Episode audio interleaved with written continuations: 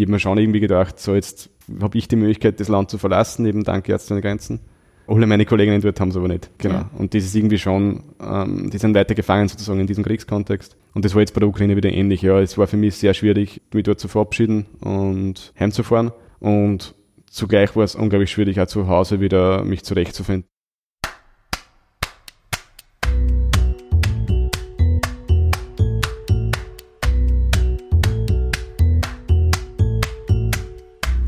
Willkommen beim Sozialpod, der Podcast, in dem sich alles um soziale Themen in Österreich dreht. Hallo und herzlich willkommen bei einer neuen Folge im Sozialpod. Heute kommt eine Podcast-Folge, die mir besonders am Herzen liegt, weil Ärzte ohne Grenzen dorthin schaut, wo viele wegschauen. Dieser unermüdliche Einsatz in der humanitären Hilfe beeindruckt mich. Auch in diesem Jahr, seit dem im Februar 2022 ausgebrochenen Ukraine-Krieg, ist Ärzte ohne Grenzen vor Ort tätig. Heute zu Gast ist deshalb ein Ärzte ohne Grenzen Österreich-Mitarbeiter, Heinz Wegerer. Heute werden wir mehr über die Arbeit von Ärzte ohne Grenzen und den Einsatz in der Ukraine erfahren, aber auch über seinen Werdegang, über Herausforderungen und Schwierigkeiten bei MSF, kurz für Französisch Médecins Sans Frontières hören. Wir werden ebenso über den Unterschied zwischen Entwicklungszusammenarbeit und humanitärer Hilfe sprechen und warum beide Bereiche so essentiell sind. Sozialpod vor Ort.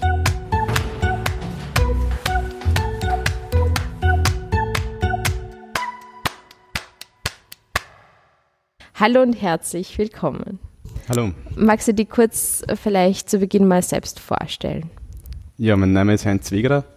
Ich bin Einsatzmitarbeiter von Ärzte ohne Grenzen, komme ursprünglich aus Oberösterreich und ich bin seit 2018 bei Ärzte ohne Grenzen tätig und habe da bisher in etwa vier Einsätze machen dürfen.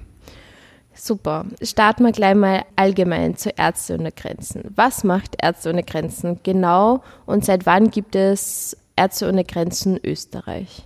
Also Ärzte ohne Grenzen ist eine humanitäre Nothilfeorganisation mit einem klaren Fokus auf medizinische Nothilfe. Und wir sind aktuell in über 70 Ländern tätig. Und ja, Ärzte ohne Grenzen als Organisation, bitte nagelt mich nicht am genauen Jahr fest, aber ich glaube über 50 Jahre bereits äh, in, in dem Bereich tätig. Und ja, wir, wir haben im Prinzip, weil du vorher angesprochen hast, auch den, den Unterschied zwischen humanitärer Hilfe und Entwicklungszusammenarbeit. Also bei uns ist der klare Fokus auf humanitäre Hilfe. Und da sind wir eben ja seit seit Jahrzehnten halt in, in verschiedenen Krisengebieten der Welt tätig. Mhm. Und gibt es auch eigene Schwerpunktländer oder Schwerpunktgebiete, die jedes Land hat, oder dass, dass Österreich zum Beispiel eigene Schwerpunkte hat? Na, also es ist so, dass wir im Prinzip als Ärzte ohne Grenzen an, in sechs verschiedenen Einsatzzentren, von sechs verschiedenen Einsatzzentren aus tätig sind, ähm, wo dann eben in 70 Ländern die Teams entsendet werden. Mhm. Und am Ärzte ohne Grenzen Österreich ähm, entsendet ähm, Einsatzkräfte so wie mich eben dann ganz unabhängig davon, für, welche, für welches Einsatzzentrum dann in eines der 70 Einsatzländer. Das ist wirklich nur bedarfsbezogen, also mhm. wo halt aktuell gerade meine Expertise beispielsweise benötigt wird. Mhm. Das letzte Mal war das auch in der Ukraine, da war dein letzter Einsatz. Der Ukraine-Krieg beschäftigt uns ja alle seit dem Februar 2022 fast täglich und du warst eben auch selbst vor Ort. Welche Unterstützung kann MSF hier bieten? Welche hat sie im Februar oder März 2022 geboten und welche, welche Unterstützung kann MSF heute auch noch bieten? Ja, also Ukraine ist eine besondere Herausforderung. Das Szenario Krieg mitten in Europa ist auch für Ärzte ohne Grenzen jetzt, äh, zumindest in den letzten Jahren, ganz neu. Ich war jetzt bei den ersten Teams, die zu Beginn des Krieges ähm, vor Ort waren. Mhm. Und es war zu Beginn des Krieges wirklich sehr herausfordernd, Handlungsfähigkeit herzustellen sozusagen. Die, ähm, die Märkte, Beschaffungsmärkte haben verrückt gespielt, es sind Lieferketten gebrochen, es ist wirklich mühsam, mhm. zu Beginn auch zu Fuß zu fassen. Wir als Organisation waren schon vor dem Krieg dort tätig, aber natürlich in ganz anderen Bereichen und auch äh, regional in ganz anderen Gebieten der Ukraine. Und jetzt aktuell ist es so, dass sich über die Monate ähm, eine ganz klare Rolle herauskristallisiert hat, also Ärzte der Grenzen wir versuchen quasi genau zuzuhören, wo unsere Hilfe und unsere Expertise am besten benötigt wird und eben dann ganz gezielt zu unterstützen. Und das ist im Moment in erster Linie bei der Unterstützung der ukrainischen Medizinerinnen und Medizinern mhm. ähm, bei ihrer Arbeit. Das heißt, dieses Gesundheitssystem der Ukraine wird ja aufrechterhalten, in erster Linie durch die ukrainischen Mitarbeiterinnen und Mitarbeiter. Und wir versuchen eben ganz gezielt zu entlasten und ganz gezielt zu unterstützen. Zu entlasten, inwiefern entlasten? Also entlasten beispielsweise durch den Medical Train, also das ist ein, ein Zug, der extra eben jetzt in der Ukraine quasi sehr innovative Antwort auf mhm. diesen Konflikt ähm, gemeinsam mit der ukrainischen ähm, Eisenbahn und gemeinsam mit den lokalen Behörden äh, erfunden wurde sozusagen. Also da wurde ein, ein, ein ganz normaler Zug umgerüstet in einer, in einer Intensivstation mhm. sozusagen. Und da werden eben Patientinnen und Patienten und ähm, auch die Angehörigen aus umkämpften Gebieten und aus Krankenhäusern entlang der Frontlinie äh, evakuiert in, in Krankenhäuser im Westen. Und zusätzlich wenn man jetzt von Unterstützung, gezielter Unterstützung vom ukrainischen Gesundheitssystem spricht, dann sprechen wir auch davon, Medizin, Medizinprodukte, also Medikamente, Ausrüstung etc. zur Verfügung zu stellen, weil einfach auch hier der, der Nachschub stockt und vor allem auch die Bedarfe einfach riesig sind. Mhm. Und der Medical Train ist wirklich ein fahrender Zug, wo ausschließlich medizinische Unterstützung angeboten wird. Genau, das ist ein Zug, der ausschließlich zu diesem Zweck betrieben wird und der eben dann ähm, in erster Linie schwer verwundete Patientinnen und Patienten aus den umkämpften Gebieten im Osten eben in den sichereren Gebieten im Westen bringt. Mhm. Und in welchen Gebieten ist Ärzte ohne Grenzen gerade stationiert? Also wir sind im Prinzip in der gesamten Ukraine aktiv mit unseren Aktivitäten und stationiert sind wir auch an, an mehreren Punkten, also sowohl in der Westukraine als auch Zentralukraine, Nord und Süd und auch teilweise im Osten. Man muss vielleicht dazu sagen, dass es ein sehr dynamischer Kontext ist. Das heißt, es, mhm. es war auch von, von zu Beginn des Konflikts, aber nach wie vor ein schrittweises Vortasten auch ähm, und immer eine Abwägung zwischen, zwischen Risiko und Chancen. Ich kann mir das so schwer vorstellen, weil die Ärzte ohne Grenzen eben so groß ist und so länderübergreifend und wenn dann in der Ukraine eben der Krieg ausgebrochen ist, wer ist dann dort stationiert? Wie funktioniert das? Wie kann man sich das so gut absprechen, dass ja, ich stelle mir das einfach so komplex vor, weil dann gibt es verschiedene Hilfsorganisationen aus den verschiedensten Ländern und dann soll das ja, ja effizient laufen und dann soll das sicher ablaufen. Kannst du uns da vielleicht ein bisschen Einblicke geben, wie, wie wird sowas überhaupt koordiniert, vor allem auch wenn alles so schnell gehen muss? Ja, also es ist, wie du sagst, wirklich hochkomplex. Speziell zu Beginn eines Konflikts, ähm, wenn einfach auch gewisse Prozesse noch nicht implementiert sind sozusagen mhm. und sie noch nicht eingespielt haben, dann dann ist es durchaus auch manchmal ähm, etwas chaotisch. Ich glaube, das bringt die Natur der Sache mit sich.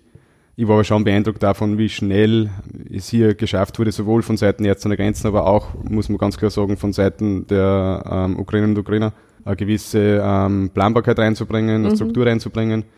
Und es ist schon so, dass sehr wichtig ist, auch für Ärzte der Grenzen, sie eng abzustimmen mit anderen Akteuren, um eben sicherzustellen, dass man eben, wie du gesagt hast, möglichst effizient hilft. Und das kann man sich schon praktisch ganz einfach so vorstellen, dass eben die Verantwortlichen von Ärzte ohne Grenzen und auch die Verantwortlichen von anderen Organisationen sowie auch von den lokalen Behörden sich regelmäßig abstimmen, zu Beginn des Konflikts noch öfter als wir jetzt und einfach wirklich versuchen, ähm, dass halt jede Organisation und ähm, jeder, jeder Akteur sozusagen sein Bestes einbringen kann. Mhm. Aber das bedeutet, wie du vor Ort warst, dass du auch mit anderen Hilfsorganisationen zusammengearbeitet hast oder auch mit anderen äh, MSF-MitarbeiterInnen aus anderen Ländern? Einerseits natürlich, genau, mit MSF-Mitarbeitern aus anderen Ländern, aber vor allem mit lokalen Akteuren. Mit lokalen. Genau, mhm. also du musst das so vorstellen, mit 24. Februar war es eigentlich so, dass, zumindest war das mein Eindruck, in der Ukraine jeder versucht hat und jede versucht hat, irgendwie aktiv zu werden und zu helfen. Und es haben sich da in kürzester Zeit äh, eine Unmenge von freiwilligen Organisationen gegründet, die eben in, erster Linie diese große äh, Last an, an notwendiger humanitärer Hilfe ähm, geleistet haben. Und dann sind wir dazugekommen als, als internationale ähm, Organisation und haben dann einfach wirklich auch in enger Abstimmung mit den lokalen Organisationen genau geschaut, wie können wir das, was eh schon passiert, unterstützen, mhm. ähm, dafür sorgen, dass sie einen langen, lang genug, genugen Atem haben, sozusagen, die nötigen Ressourcen haben. Und da haben wir vor allem zu Beginn des Konflikts wirklich sehr eng mit, mit lokalen ähm, freiwilligen zusammengearbeitet. Mhm. In der Vorbereitung habe ich auch viel darüber nachgedacht, wie ist es eigentlich als, als MSF-Mitarbeiterin vor Ort tätig zu sein und auch so mit der Angstkomponente und das ist schon teilweise ein sehr hohes Risiko. Ab wann ist ein Einsatz zu riskant, dass man sagt, oder kann man selber für sich entscheiden, dass es mir zu riskant oder kann MSF sagen, das ist für unsere MitarbeiterInnen zu riskant Und ab wann ist es zu riskant? Also beides passiert. Mhm. Es gibt einerseits Situationen, und uh, nicht nur auf die Ukraine bezogen, sondern auf, auf, kann ich auch von anderen Einsätzen sprechen, wo Ärzte ohne Grenzen ganz klar gesagt hat, es ist jetzt zu riskant, wir ähm, evakuieren unsere Mitarbeiterinnen oder wir bringen sie einfach auch innerhalb vom Land in ein sicheres Gebiet. Es hat aber auch Situationen gegeben, wo du als Mitarbeiter vielleicht für dich selbst entscheidest, für mich ist das zu riskant, ich, mhm. ich, ich will das nicht mehr, ähm, ich kann mit dieser Angst oder mit diesem Druck nicht mehr leben. Das kommt auch vor und das ist auch von Ärzten ohne Grenzen immer, wird auch immer gefördert, dass die Leute das Gefühl haben und wissen, sie können selbst mhm. die Reise nicht ziehen, wenn sie sich nicht mehr wohlfühlen, weil das ist das, das Wichtigste. Und davon abgesehen muss ich einfach sagen, habe ich jetzt in der Ukraine auch wieder miterleben dürfen, aber auch davor im Irak und im Jemen, ist Ärzte ohne Grenzen einfach eine Organisation, die bei der Sicherheit keine Kompromisse macht, sehr genau plant, sehr professionell ist.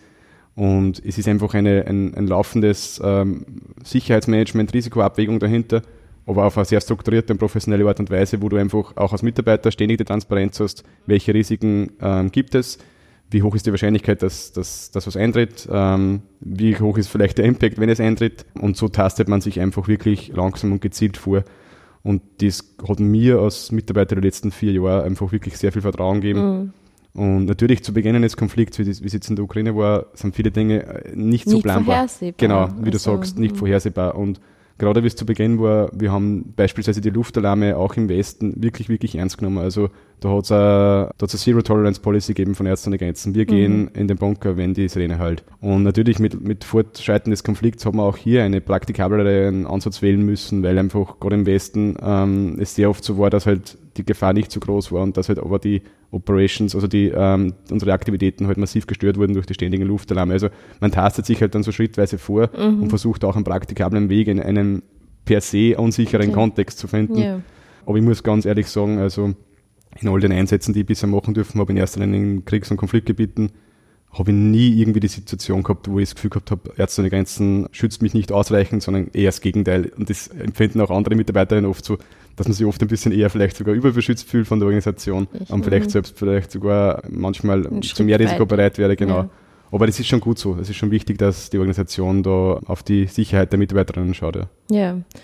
Ich meine, es ist auch selber wichtig für die Organisation und auch nicht durch, durch schreckliche Schlagzeilen dann so in die Medien zu kommen, macht ja auch was mit der Reputation auch von der Organisation irgendwie. Absolut, es ist auch wichtig für die Organisation und es ist auch wichtig, ich denke, für die Unterstützerinnen der Organisation und ich denke, es ist auch wichtig für, für das Umfeld zu Hause, also auch für die Mitarbeiterinnen, für das ja. Umfeld der Mitarbeiterinnen, für die Familien, dass sie eben das Gefühl haben können, okay, mein, mein Sohn, meine Tochter ist da in guten Händen. Ja, ja. Man hat ja nur ein anderes Leben wie den, die genau. Einsätze. Genau, ja.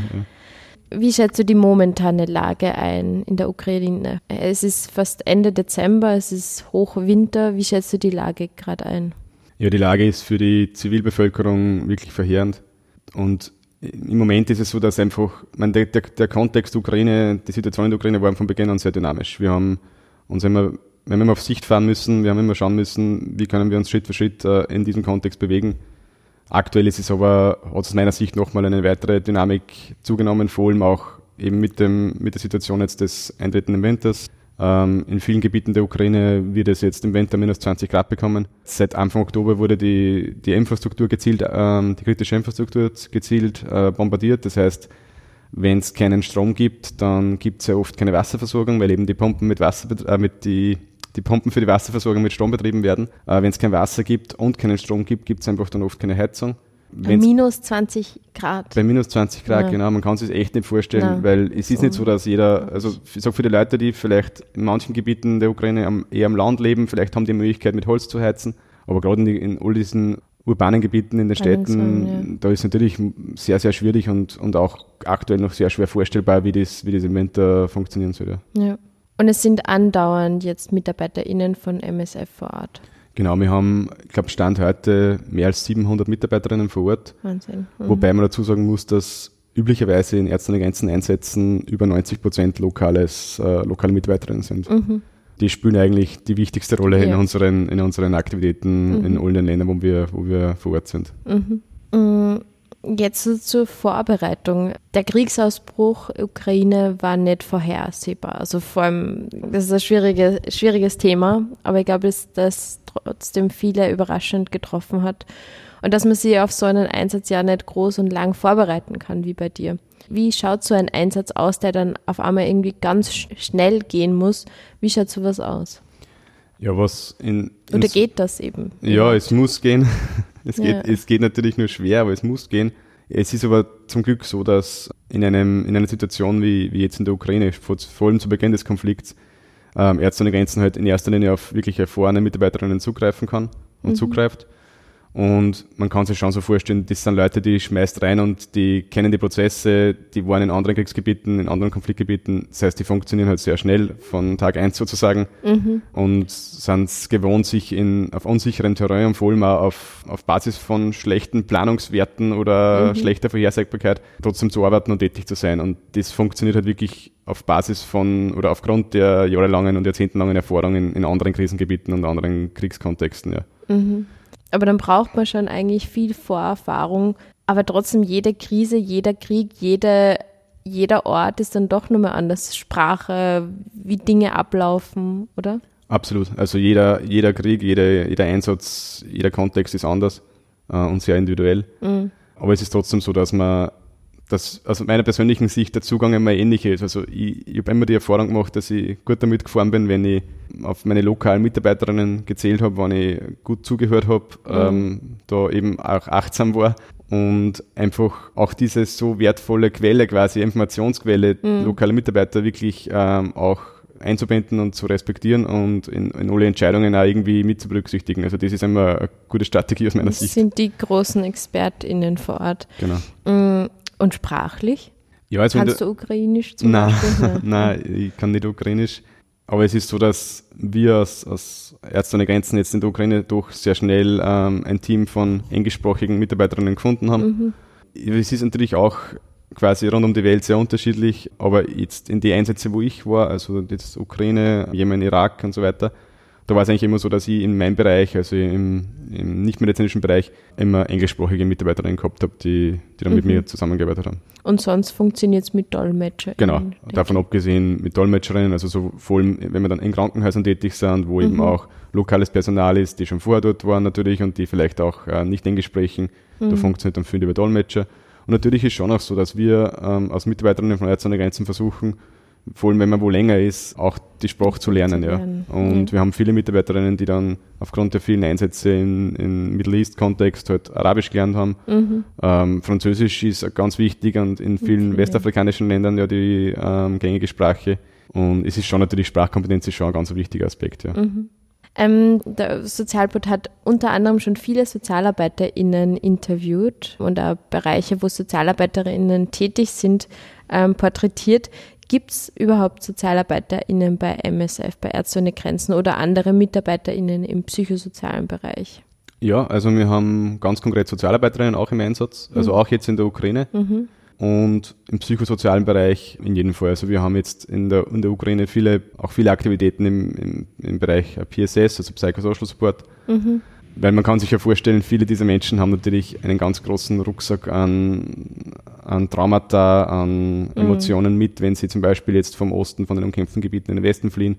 Also da haben wir viele Projekte, aber auch halt äh, Binnenflüchtlinge innerhalb derselben Region. Es gibt so viele Binnenflüchtlinge im, im Osten auch, die halt einfach nur aus den unmittelbaren Kampfgebieten mhm. in ein paar Kilometer nur geflohen, geflohen sind und da haben wir überall Projekte, wo auch Sozialarbeiterinnen und Psychologen im Einsatz sind. Und davon abgesehen gibt es in vielen anderen Einsatzländern dieses Profil des Health Promoters, Gesundheitsförderung. Mhm. Okay. Und das ist auch sehr oft, sind auch oft, sehr oft Menschen, die halt soziale Arbeit oder zum Beispiel Kultur- und Sozialanthropologie mhm. aus der Ecke kommen und halt dann irgendwie ein bisschen irgendwo im, im, im Lebenslauf schon mal oder in, im Laufe des Lebens sozusagen irgendwo ähm, medizinischen Anknüpfungspunkt gehabt haben. Mhm.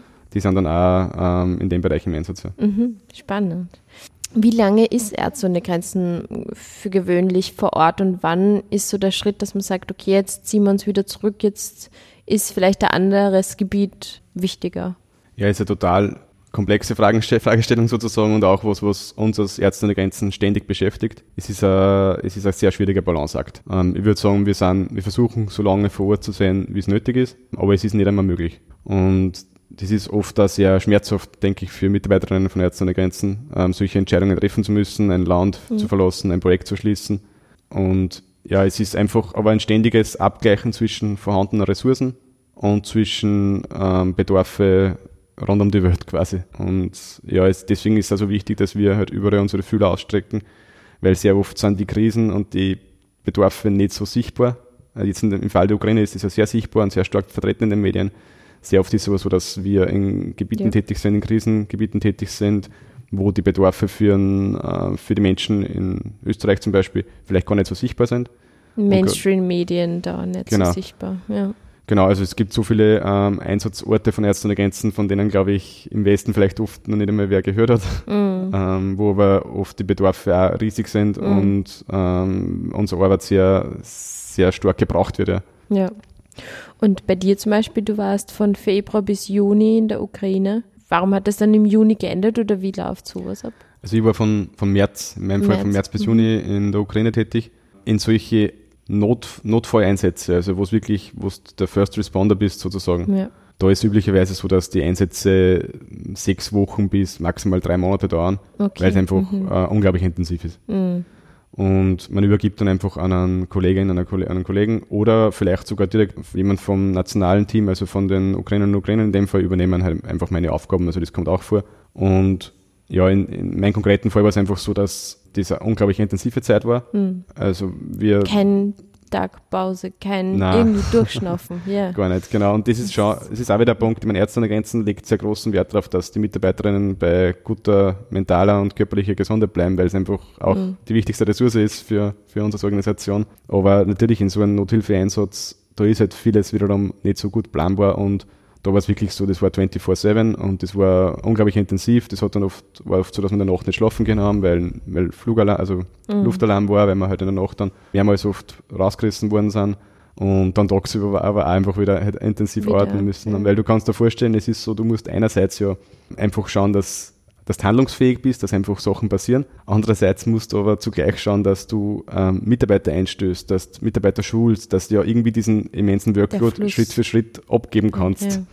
Und diese Balance dazu finden, ist, ist unglaublich schwierig. Und ja, später in Einsätzen, die schon länger dauern, also zum Beispiel, ich bin im Jemen dazugekommen, wie Ärzte ohne Grenzen ja schon, schon ewig dort war, aber wie der Krieg schon acht Jahre gedauert hat. Und da war es halt schon so, da sind viele Prozesse schon quasi in place. Also da funktionieren mhm. Dinge einfach gut. Da kann es auch durchaus mal sein, dass man in so einem Kriegsgebiet wie Jemen dann trotzdem einen 8 bis 16 Uhr Job hat was eh unglaublich wichtig ist, weil ich sage, selbst in so einem Land einfach vor zu sein ja. und dort auch den, ähm, den Risiken ausgesetzt zu sein, ist eh belastend genug. Ja. Dann ist schon mal angenehm, wenn man zumindest dafür sorgen kann, dass man ein wenig Freizeit hat, dass man Sport machen kann, dass man vielleicht einmal ein Buch lesen kann, äh, einfach auch vielleicht mit den Kollegen einen Filmabend machen kann oder irgend sowas, also dass man irgendwie einen Ort von normalen Leben hat. Also das ist in normalen Einsätzen und normalen und Anführungszeichen, also in regulären Einsätzen schon ähm, üblich und, mhm. und funktioniert auch. Also es ist nicht immer so krass, wie es jetzt in der Ukraine für mich persönlich war. Mhm. Also da ist auch nur mal so der Unterschied, ist man First Responder, wie du gesagt hast, oder ja. ist,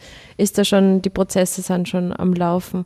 Aber als erstes so habe ich mir auch nochmal gedacht, ja, Krieg, Krieg macht keine Pause und dann können die First Responders, Responders auch keine Pause machen, aber wie lange hat das ein Körper aus? Also das ist ganz schwer vorstellbar. So ich ohne Schlaf funktioniert nicht. Mhm. Oder vielleicht merkt man an sich, dass man doch mehr aushält, wie man eigentlich glaubt. Das ja. Und was ich vor allem dazu sagen möchte, ist, meine Energiequelle war nicht immer die Kaffeemaschine oder so, sondern die war, es war eigentlich meine Energiequelle waren die lokalen Kolleginnen und Kollegen. Mhm. Also das war für mich einfach unglaublich zu sehen, wie sie. Eine eigene Dynamik da. Total. Ja. Mhm. Weil man muss sich überlegen, und das betrifft jetzt nicht nur die Ukraine, sondern das ist ja sehr oft bei uns der Fall, dass die Kolleginnen, die nationalen Kolleginnen, Kollegen, dass die ja oft oder meist selbst Opfer sind. Also die sind nicht nur Helfer, sondern auch Opfer. Und das ist für mich immer bemerkenswert, wie die trotz dieser persönlichen, eigenen persönlichen Schicksale, äh, eigenen Probleme mhm. ähm, dann trotzdem in der Lage sind, in der Früh ins Büro zu kommen und eine Motivation an den Tag zu legen, die seinesgleichen sucht. Also das steckt schon an und das zieht einen mhm. schon wirklich mit. Ja, es ist unglaublich. Und du hast es dann drei Monate gemacht. Genau, genau, richtig. Also ich war drei Monate vor Ort und habe dazwischen einmal ähm, ein Wochenende Pause machen dürfen. Das war auch wirklich sehr schön. Wichtig, äh, ja. Genau. Und aber ist auch absurd, oder? Oder wie ist dir da gegangen? Ja, total. Nein, es war total absurd. Also ähm, da einfach einmal zu versuchen, auf den Pauseknopf zu drücken Aber es, es hat auch wiederum, es hat funktioniert, weil ich halt mich verlassen können habe auf meine, auf meine Kolleginnen und Kollegen, Mhm. die einfach, wo ich gewusst habe, okay, es läuft alles genauso weiter, die haben das im Griff, Ja, dann kann man sich selbst da mal rausnehmen und das war halt nach sechs Wochen durchaus schon der Fall zum Glück. Ja. wichtig. Genau. Und wie geht's dir dann äh, so von der Vorbereitung zu der Nachbereitung? Du kommst wieder nach Österreich zurück. Wie geht's dir da? Und du Das- weißt, es ist gerade viele Kilometer oder ein paar Kilometer weiter, ist noch immer ein Krieg. Wie geht's dir da? Das ist der absolut schwierigste Part. Mhm. Und da habe ich viel mit Kollegen und Kolleginnen darüber gesprochen. Also das geht irgendwie jedem so, dass die Vorbereitung darauf und das Hinfahren ungleich einfacher ist, als wir zurückkommen. Einfach deswegen, weil man halt, man kommt von der einen Welt in die andere wieder rein. Es ist irgendwie so ein ganz ein komisches Gefühl. Und vor allem, wie du sagst, ich meine, die, die Krise geht ja sehr oft dort vor Ort weiter. Man hat ja auch Freundschaften geschlossen mit den lokalen Kolleginnen und Kollegen und man weiß irgendwie, man hat trotzdem irgendwie das Gefühl, man lässt sich ein bisschen zurück, ja. Auch wenn man natürlich weiß, die Organisation ist dort und es gibt ja auch Kolleginnen, die übernommen haben und, aber nichtsdestotrotz, ich habe vor allem im Jemen wirklich dieses sehr ungute Gefühl gehabt, weil ich, im Jemen war es zu der Zeit so, dass die, der Flughafen gesperrt war, also man hat wirklich nur ganz schwierig aus dem Land rein und raus können und ich habe mir schon irgendwie gedacht, so jetzt habe ich die Möglichkeit, das Land zu verlassen, eben dank Ärzte ohne Grenzen. Alle meine Kolleginnen dort haben es aber nicht. Genau. Ja. Und das ist irgendwie schon, ähm, die sind weiter gefangen sozusagen in diesem Kriegskontext. Und das war jetzt bei der Ukraine wieder ähnlich. Ja, es war für mich sehr schwierig, mich dort zu verabschieden und heimzufahren. Und zugleich war es unglaublich schwierig, auch zu Hause wieder mich zurechtzufinden. Also es ist einfach, das Leben daheim geht ja auch weiter. Für die Menschen zu Hause, die sind ja auch in einer eigenen Realität, was ich total nachvollziehen kann. Und da sind vielleicht andere Sachen wichtig. Das ist für mich oft sehr schwer, diesen Spagat zu schaffen, ja, zwischen diesen beiden Welten sozusagen. Ja, das kann man, also es stelle mir äh, extrem schwer vor. Und hast du da für die irgendwelche Tricks oder ähm, wie du heimkommst und was du da machst für die selber, dass, dass die auf Österreich wieder einstellen kannst oder, oder dass du am Anfang eher alleine sein willst oder gleich mal mit allen die Geschichten teilen oder hast du da für die irgendwelche Methoden entwickelt? Also was, was ich so die letzten, die letzten Male gelernt habe, ist einfach wirklich geduldig zu sein. Also geduldig zu sein mit mir selbst, aber auch mit meinem Umfeld. Einfach da ein bisschen Druck rauszunehmen und Ja. äh, das entspannt anzugehen. Ich glaube, wenn man es, wenn man's, umso öfter was man es macht, umso mehr wird man auch geübt in dem. Und das, das ist für mich ganz wichtig. Und davon abgesehen, Ärzte ohne Grenzen ist wirklich auch, bietet es proaktiv an, dass die Leute psychologische Unterstützung in Anspruch nehmen in der Zeit. Ähm, das habe ich auch schon mal gemacht und das hat mir auch sehr geholfen. Und ja, ich glaube, dass jeder so seine eigenen Strategien hat und es ist ja nicht immer gleich. Es, ist, es kommt wirklich sehr stark darauf an, ja. wie, wie, wie nahe waren auch die Angehörigen dabei. Es gibt Einsätze, wo die Angehörigen sehr nahe dabei sind. Das war jetzt zum Beispiel bei der Ukraine der Fall. Und zwar deswegen, weil es für die Angehörigen zu Hause, für meine Familie natürlich so war, dass sie auch nicht gewusst haben, was passiert da jetzt und irgendwie das in den Medien so dermaßen präsent war, Ja. dass natürlich jetzt sozusagen den eigenen Sohn dort zu haben schon Nur sehr was heftig war. ist, genau. ja. Also wie im Jemen. Jemen war irgendwie, man hat nicht wirklich gewusst, was ist das eigentlich Wo auch immer. was passiert dort eigentlich, genau. Mhm. Und deswegen habe ich jetzt das, das mal schon wirklich geschaut, dass ich zum Beispiel jeden Tag oder jeden zweiten Tag einmal, zumindest wenn es nur fünf Minuten ist, mit meinen Eltern telefoniert habe und Mhm. sie einfach auch mitgenommen habe und ihnen gesagt habe, Schatz, es, mir geht's gut, es passt ja alles. Entsprechend war dann danach gar nicht so viel Gesprächsbedarf, weil wir haben, ich habe sehr ständig aktualisiert. Mhm. Sagen. Und das ist schon was, wo ich glaube jetzt die, die Welt der humanitären Helfer heute, 2022, ja ganz andere ist, als wie vielleicht vor Voll, ja. 10, 15, 20 Jahren. Ja. mit den technologischen Genau. Mitteln. Mhm. Jetzt einmal so auf die allgemeine Ebene. Ähm, Wie finanziert sich Ärzte ohne Grenzen eigentlich? Also Ärzte ohne Grenzen Österreich finanziert sich gleich wie Ärzte ohne Grenzen international, oder? Genau, Ärzte ohne Grenzen, eigentlich ganz egal wo, finanziert sie fast ausschließlich aus privaten Spenden. Also man kann sich wirklich so vorstellen, die Oma, der Opa, der Onkel gibt 20, 30 Euro oder was auch immer. So finanziert sich Ärzte ohne Grenzen. Und das ist unglaublich wichtig, dass es so ist, weil das gibt uns die Möglichkeit, ähm, in den Einsätzen wirklich total unabhängig zu agieren. Also wir haben das unsere drei Prinzipien, eben neutral, unabhängig und unparteilich. Genau. Und das klingt so wie irgendwie einfach Schlagworte, das, aber das fühlt sich dann mit, mit äh, wichtig, das wird dann ja. lebendig, wenn man vor Ort ist, genau. Mhm. Also das erlebt, also in eigentlich in allen Ein- Einsätzen jetzt, weil es ja überall Konfliktgebiete waren, wie, wie, wie wertvoll, wie wichtig das ist und vor allem eben dieser Aspekt der Unabhängigkeit. Also sprich, dass wir aufgrund der privaten Spenden wirklich frei in unseren Handlungen sind und rein und ausschließlich auf Basis der Mhm. humanitären Bedarfe, die wir sehen, ähm, agieren können. Und Und es ist wirklich zu 100 Prozent Spenden. Ich glaube, ähm, es sind 99 Okay, irgendwas, also, genau. Also ja. es, sind, es gibt nur eine, ganz wenige Länder, von denen Ärzte ohne Grenzen auch öffentliche Fördergelder annimmt, wo eben ganz, wo es ganz klare Regeln gibt. Ich würde jetzt die Länder nicht nennen, weil ich Gefahr laufe, dass ich die falschen nenne. Ich glaube, Norwegen ist dabei beispielsweise. Also es gibt ein paar Länder, wo eben tatsächlich auch öffentliche Gelder genommen werden, weil es eben ganz klar ist, dass da keinerlei ähm, Einflussnahme auf die Aktivitäten gibt. Aber grundsätzlich ist so, dass ich glaube, über 99 Prozent der Gelder wirklich äh, private Spenden sind. Und weil es handelt sich ja oft um, um politische Konflikte und dass man da neutral, nicht politisch äh, agieren kann, ermöglicht es äh, einer Hilfsorganisation in Bereiche reinzukommen, wo man als politischer Akteur vielleicht nicht reinkommt. Absolut? Ja. absolut. Und ich habe das oft schon erlebt, dass in, in Einsatzgebieten, wo es dann eben Kolleginnen von anderen Organisationen gesagt haben, okay, na, in das Gebiet, da kann nur jetzt an die Grenzen gehen. Also Mhm. das, es hat schon oft gegeben, dass ich das miterlebt habe, dass es wirklich so ist, dass wir aufgrund dieser Unabhängigkeit, aufgrund der Neutralität und der Überparteilichkeit auch ähm, Zugang kriegen zu Gebieten, Mhm. Ähm, wo andere, wo andere nicht hin können. Ja. In der Anmoderation habe ich nur kurz drüber gesprochen, der Unterschied zwischen Entwicklungszusammenarbeit und humanitärer Hilfe, weil ich auch glaube, dass das vielen jetzt nicht so bewusst ist, was jetzt genau der Unterschied ist. Vielleicht kannst du nur kurz drüber was sagen. Ja, also wenn man es ganz zugespitzt formulieren möchte, und es ist sicher zugespitzt und übertrieben, aber wenn man es ganz zugespitzt formulieren möchte, dann kann man so, kann man so vergleichen, Ärzte ohne Grenzen ist die Feuerwehr. Also wir kommen, um den Brand zu löschen und wenn der Brand gelöscht ist, dann gehen wir wieder. Es ist, glaube ich, schon sehr wichtig, oft da diese ganz extrem, diese Extremsicht ähm, oft auch sich vor Augen zu führen, weil es an, angesichts der multiplen Krisen, die wir wahrnehmen in den verschiedenen Einsatzländern, glaube ich wirklich sonst oft so wäre, dass wir auch maßlos überfordert werden. Und so haben wir aber ganz einen klaren Auftrag. Uns, für uns ist ganz klar, uns geht es darum, Überleben zu sichern, Menschen das Überleben zu ermöglichen und das ist unser Auftrag. In der Entwicklungszusammenarbeit, da sind andere Organisationen tätig. Ich persönlich habe auch Erfahrungen in der Entwicklungszusammenarbeit sammeln dürfen, als ehrenamtlicher Geschäftsführer von Aving Meets Africa. Das ist eine kleine NGO in Westkenia. Und dort ist es so, dass, dass wir Entwicklungszusammenarbeit machen. Das heißt, man überlegt sich dort gemeinsam mit der lokalen Bevölkerung, wie kann die beispielsweise die ökonomische Situation oder die ökologische Situation oder die soziale Situation über die nächsten Jahre verbessert werden, Schritt für Schritt. Das ist ein ganz anderer Zugang als wie bei Ärzten ohne Grenzen. Bei Ärzten ohne Grenzen geht es wirklich oft unter Anführungszeichen nur darum, nur unter großen Anführungszeichen, äh, Menschenleben zu retten, genau.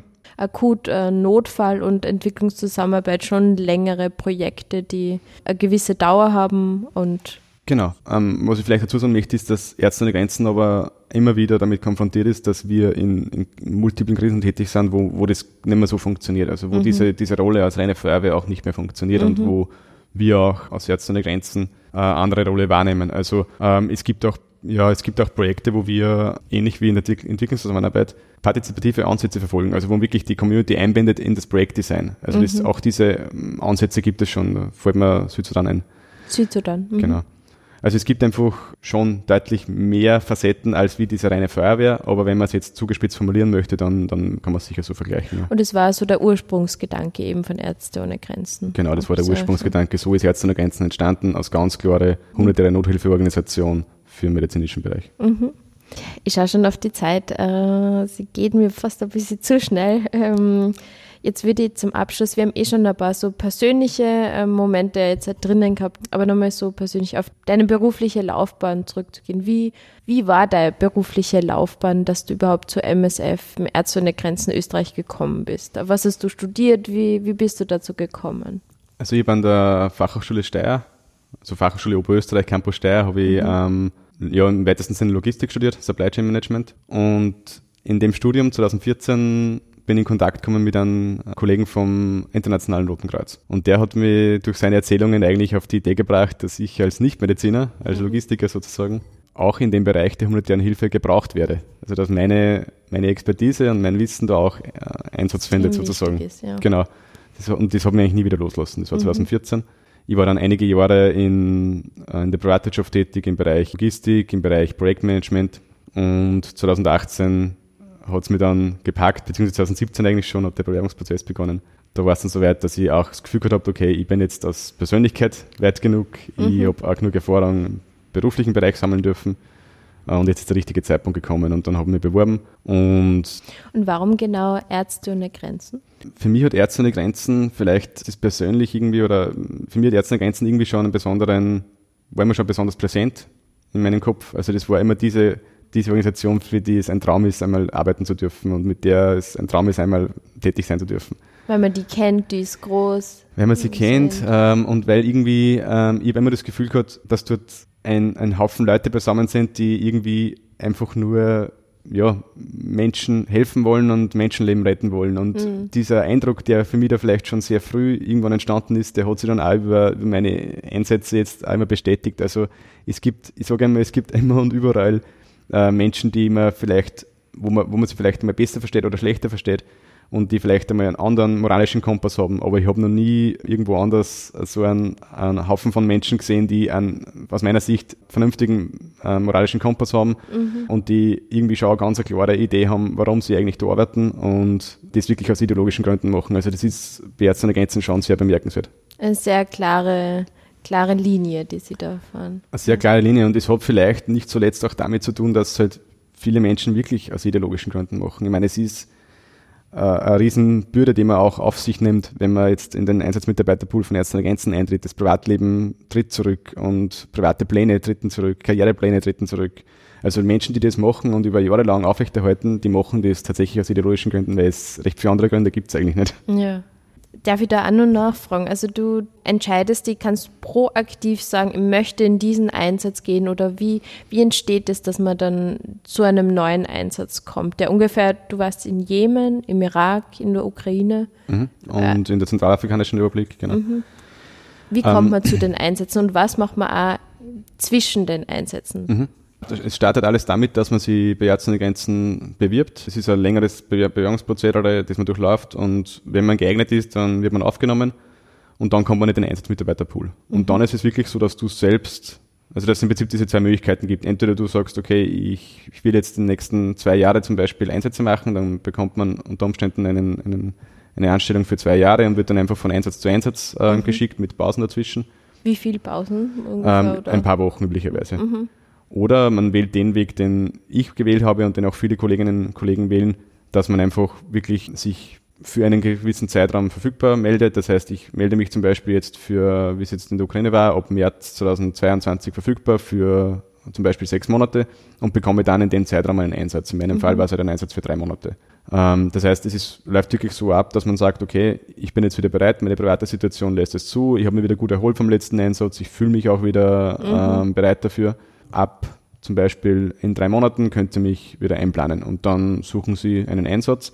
Und dann ist es nicht so, dass ich mir den Einsatz aussuchen kann. Es ist auch nicht so, dass ich mir den Einsatzort aussuchen kann. Mhm. Aber es ist schon so, dass ich beispielsweise entscheiden kann, nein, in diesem Kontext möchte ich jetzt nicht gehen. Also wenn zum Beispiel mir angeboten wird, wenn zum Beispiel mir angeboten wird, du bekommst jetzt einen Einsatz für neun Monate nach Afghanistan, dann ist es schon äh, in meinem Ermessen zu sagen, ich will das nicht, das ist mir zu gefährlich oder das ist mir, das ist mir nicht recht. Also das ist, diese Möglichkeit habe ich schon. Aber natürlich, man muss sich schon dann auch irgendwo selbst die Frage stellen, warum mache ich das? Was ist meine Motivation? Was ist mhm. mein Motiv dahinter? Und wenn ich für Ärzte Grenzen deshalb tätig bin, einfach weil ich Menschenleben retten will, ähm, dann werde ich wahrscheinlich Egal nicht wo. zu oft Nein sagen, genau. Aber mhm. natürlich ist es absolut legitim und nachvollziehbar, wenn jemand sagt, äh, ich habe da ein gutes Bauchgefühl, ich, ich traue mich ja. da nicht hin oder so, dann ist es auch wichtig, dass die Person das ausspricht. Ja. Mhm. Das heißt, bei, im Fall der Ukraine, wie, wie war das konkret bei dir? 24. Februar, du hast es auch mitbekommen und dann hast du gleich Ärzte ohne Grenzen gesagt, ich bin, ich bin bereit. Oder also in meinem konkreten Fall war es so, dass ich zu der Zeit in Kenia war oh. und wurde kontaktiert von Ärzte ohne Grenzen, weil sie halt gerade, weil sie gewusst hatten, es werden vor allem viele Logistikfachkräfte benötigt zu Beginn mhm. und haben dann einfach wirklich ähm, aktiv auch aktiv Leute kontaktiert, genau. Mhm. Und Ursprungsplan für mich war, in einem der Nachbarländer tätig zu sein. Mhm. Also da war die Rede von Moldawien und von der Slowakei. Und es hat sich dann aber sehr, sehr schnell herausgestellt, dass die, dass die wahren Bedarfe, die wahren Needs für Ärzte ohne Grenzen jetzt für unsere Art der humanitären Hilfe nicht mehr in den Nachbarländern gelegen sind zu dem mhm. Zeitpunkt, also Anfang März dann, sondern tatsächlich schon in der Ukraine und dann war es sehr schnell klar, dass ich auch in die Ukraine kommen werde. Ich war da jetzt wiederum auf dem Prozess meine Familie sehr eng mitgenommen. Natürlich war es für sie ein Riesenunterschied, ob ich jetzt in der Slowakei bin oder in der Ukraine. Sie haben aber dann, wie gesagt, auch sehr schnell gemerkt, dass das auch in der Ukraine okay ist, genau. Ja. Ja. Und zwischen den Einsätzen ist man dann selbstständig oder äh, wenn man da gerade nicht in einem Einsatz ist, wie schaut da das berufliche Leben aus? Also da gibt es wirklich ganz unterschiedliche äh, Szenarien und Ausgangssituationen. Ich bin jetzt kein Mediziner, aber was ich von den medizinischen Kollegen und Kolleginnen so mitbekommen habe, da ist schon sehr oft so, dass die Krankenhäuser dann einfach einen freistellen und dann kommt mhm. man nach Hause und dann ist man wieder in seinem Krankenhaus. Im nichtmedizinischen Bereich, Privatwirtschaft zum Beispiel in meinem Fall, ist schon so, dass es ein bisschen komplizierter ist. Es kommt aber auch sehr stark natürlich auf den Job drauf an, auf das Unternehmen drauf an, ja. auf den Arbeitgeber drauf an, genau. Ähm, ich habe schon allerlei Erfahrungen da sammeln dürfen von sehr kooperativen Arbeitgeberinnen, die Arbeitgebern, die dann auch tatsächlich die Option von unbezahlten Urlaub geben haben. Das ist mhm. ja auch eine Möglichkeit. Ah, ja. mhm. Bis hin zu äh, Arbeitgebern, wo ich dann vereinbart habe, okay, es ist halt jetzt so, ich muss jetzt dafür kündigen, um den Einsatz machen zu können und wir, wir melden uns halt dann, oder ich melde mich dann in sechs Monaten wieder, wir sprechen halt wieder, setzen uns wieder zusammen und ich habe auch schon erlebt, dass dann auch wieder geklappt hat, dass man gesagt hat, okay, passt, wir fangen wieder an und darf mhm. wieder bei euch arbeiten. Also das ist wirklich sehr unterschiedlich. Ich sage, das haben wir in Österreich eh in aktuell in einer Situation, wo es sicher sehr angenehm ist. Mhm. Ich habe schon Kolleginnen gehabt von aus anderen Ländern, so haben wir den, im Kopf den Kollegen aus Pakistan, der halt eigentlich schon sich während dem Einsatz überlegen müssen hat, wie, wie geht es jetzt weiter, weil er muss ja irgendwie ein Einkommen beziehen. Und da sind nicht wir in Österreich zum Glück in der Situation, dass man auch, wenn man jetzt nicht unmittelbar sofort einen Job bekommt, ja trotzdem auch staatliche Unterstützung erfahren darf. Und ja.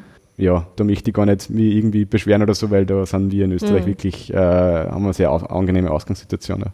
Und die Einsätze dauern zwischen einem Monat oder wie, wie mm, lang dauern die? Na, üblicherweise zwischen sechs und zwölf Monaten. Ah, sechs und zwölf genau. Monaten. Mhm. Ähm, wobei es eben die Ausnahmen die Regel bestätigen mhm. sozusagen. Mhm. Also gerade jetzt bei Ukraine zum Beispiel war es, wie du gesagt, deutlich kürzer. Das sind jetzt so Not Nothilfeeinsätze. Aber abgesehen davon, bei regulären Einsätzen ist es wirklich so, dass man von sechs Monaten ausgehen kann. Manchmal sind es neun und bei manchen Positionen durchaus zwölf oder auch mehr. Zum Abschluss habe ich noch zwei Fragen vorbereitet zum Aktivwerden. Die erste Frage ist, ZuhörerInnen vom Sozialbad möchten Ärzte ohne Grenzen unterstützen. Wie können sie das tun? Also grundsätzlich gibt es sehr viele Möglichkeiten, Ärzte ohne Grenzen zu unterstützen. Es gibt die Möglichkeit der ehrenamtlichen Mitarbeit in, mhm. in, in Österreich. Und ja, davon abgesehen gibt es natürlich die Möglichkeit, sich bei Ärzte ohne Grenzen auch als Mitarbeiter zu bewerben. Jetzt für die Einsätze, aber natürlich auch für das Büro in Wien. Und davon abgesehen, ja, ich glaube, der direkteste und beste Weg, Ärzte ohne Grenzen zu unterstützen, ist tatsächlich durch, durch eine Spende. Ja. Ähm, hier natürlich ist so wie bei anderen Organisationen auch, dass ein Dauerauftrag, eine monatliche Spende, fixer Betrag sozusagen für die Planbarkeit sehr, sehr wichtig ist und sehr, sehr gut mhm. ist. Und vor allem, was man auch sagen muss, ist, was einfach unglaublich wertvoll ist, sind, sind ungewidmete Spenden, weil mhm. es ist sehr oft so, dass bei gewissen Krisen wie jetzt der Ukraine oder vor allem äh, vor einigen Jahren der Tsunami in, in Thailand und in anderen Ländern, mhm. dass da dann so ist, dass ein riesen Spendenvolumen auf einmal zweckgewidmet einkommt, eintrifft und das aber nicht wirklich widerspiegelt, was wir in der Realität sehen, weil es eben äh, wir in über 70 Ländern tätig sind und die Krisen sind nicht gerade auf diese eine zuspitzen, sondern es gibt sehr viele Einsatzbereiche, wo wir halt auch Ressourcen brauchen. Und deswegen am besten kann man sich unterstützen damit, indem man einfach Ärzte an Grenzen das Vertrauen schenkt ja, und, und ihnen genau, eine ungewidmete Spende zur Verfügung stellt. Dem kann man sicher am unmittelbarsten und mhm. am besten helfen. Und ich kann aus eigener Erfahrung sagen, dass die Ressourcen bei Ärzten ohne Grenzen äh, sehr schonend eingesetzt werden, dass man sehr genau überlegt, wann man wo die so wichtigen Spendengelder einsetzt, weil wir wahrscheinlich als Ärzte ohne Grenzen mhm. nur viel mehr wie jede andere Organisation genau wissen, wie wichtig es ist, weil wir darauf ja, wie ich vorher erklärt habe, 99 Prozent unserer Finanzierung basieren. Also das komplett angewiesen ist, ja. Genau. Mhm. Ja, dann werden wir den Spendebutton auch ähm, verlinken. Und die zweite Frage ist, äh, nur kurz angesprochen, vielleicht hat sich gerade eine Zuhörerin, ein Zuhörer so von der Arbeit von Ärzte ohne Grenzen und von deiner Arbeit angesprochen gefühlt und möchte einen Berufswechsel. Ist vielleicht Ärztin, Therapeutin, Hebamme, Ingenieurin, auch Logistikerin. Kann man sich bei MSF Österreich grad, gerade eben bewerben und wenn ja, wie? Welche Berufsgruppen sind da gefragt? Also bei Ärzte ohne Grenzen kann man sich laufend bewerben. Es äh, gibt immer Nachfrage an, an verschiedensten Berufsgruppen. Also jetzt abgesehen vom medizinischen Bereich, ich glaube, das liegt eher auf der Hand. Im nichtmedizinischen Bereich ganz eine breite Palette auch von ähm, Personen, die Hintergrund haben im, im Finanzbereich, Finanzmanagement, Buchhaltung, äh, Menschen im Hintergrund mit Logistik, äh, Einkauf, äh, Beschaffung und dann Techniker, also bis hin zu ja, Elektrotechniker, ähm, also ganz verschiedene technische ähm, Bereiche auch, IT genauso. Und auch im Bereich von ja, quasi Rechtswissenschaften, also wir haben auch viele äh, Mhm. Juristen in verschiedenen Einsatzländern, in verschiedenen Bereichen im Einsatz. Spannend, ja. Und dann vor allem auch Personalmanagement. Also wenn jemand in Österreich irgendwo im weitesten Sinne im Bereich äh, Personalmanagement tätig ist, ist das auch ein, ein Einsatz, ein typisches Einsatzprofil sozusagen. Und ja, die, die wesentlichen Anforderungen sind eigentlich, dass man genügend relevante Berufserfahrung mitbringen muss, also schon mindestens zwei Jahre. Und vor allem, was immer sehr wichtig ist, ist, dass man schon mal Teamführung Erfahrung sammeln dürfen hat. Also das ist, wenn jemand schon mal irgendwo in einem in welchem Umfeld auch immer, im privatwirtschaftlichen Umfeld vielleicht oder bei einer anderen Organisation oder vielleicht auch im ehrenamtlichen Bereich, in der Situation war, ein Team leiten zu müssen, das ist äh, ein sehr, sehr großes Asset in jedem Mhm. Fall auch. Und bewerben kann man sich online. Ähm, der Bewerbungsprozess ist sehr effizient, sehr strukturiert und auch, man kriegt da wirklich sehr schnell Rückmeldung. Und ja, genau, also auf kann man sich da relativ schnell und einfach ähm, bewerben. Super, perfekt. Ja, vielleicht für den Jahreswechsel haben noch ein, vielleicht manche einen Berufswechsel vor. Ähm, Genau. Kann man schon vorstellen. Ja, gibt es noch irgendwas, was ich noch nicht, äh, kein, die Frage noch nicht gestellt habe, was du noch unbedingt anbringen möchtest am Ende von dem Interview?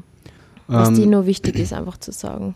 Ich glaube, was wichtig ist zu sagen ist, vor allem weil du auch vorher nochmal angesprochen hast, ähm, wie, kann man, wie kann man helfen.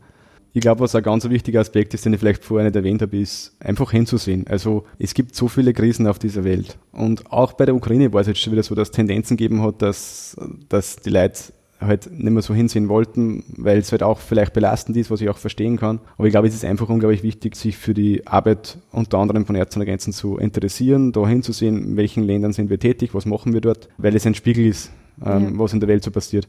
Und ich glaube, das ist einfach unglaublich wichtig, dass uns, dass uns wir alle gemeinsam damit beschäftigen, was so außerhalb von Österreich, außerhalb von Europa auf der Welt passiert. Und ja, und da einfach hinschauen. Ja, super Schlusswort, absolut. Ja, vielen Dank für deine Zeit, für den unermüdlichen Einsatz und auch deinem ganzen Team. Herzlichen Dank. Vielen Dank.